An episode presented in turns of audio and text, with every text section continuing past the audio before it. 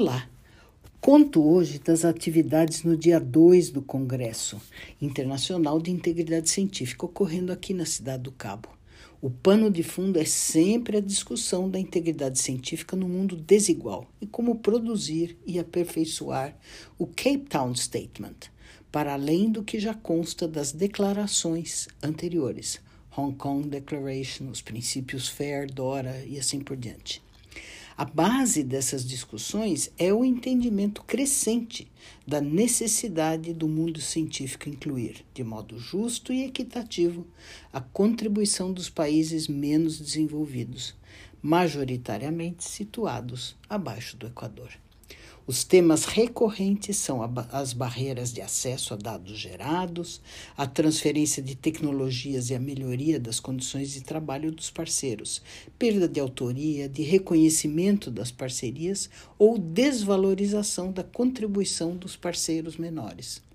Por fim, a dificuldade nos processos internacionais do investigador principal ser de outro país que não aquele que financia a pesquisa. Enfim a discussão sobre a distribuição equitativa de obrigações e benefícios.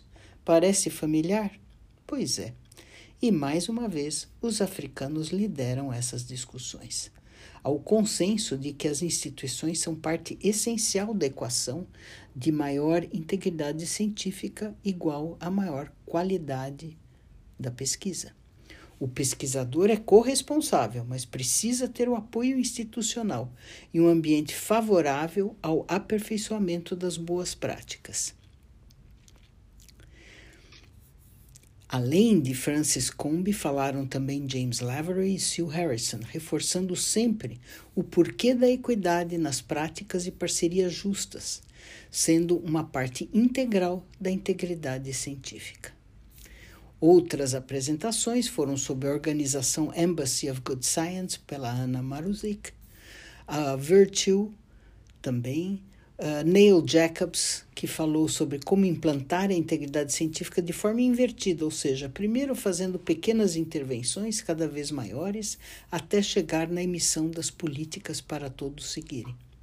Julia Priest-Buchheit contou sobre formas inovadoras de treinamento no programa Path to Integrity, usando inclusive storytelling, contar histórias, mais voltado para a educação do cidadão.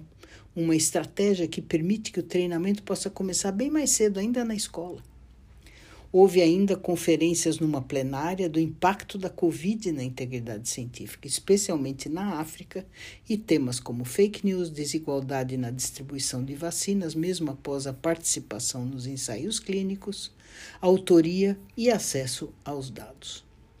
O apelido disso é Helicopter Research, agora rebatizado com o nome de Helicopter Vaccine.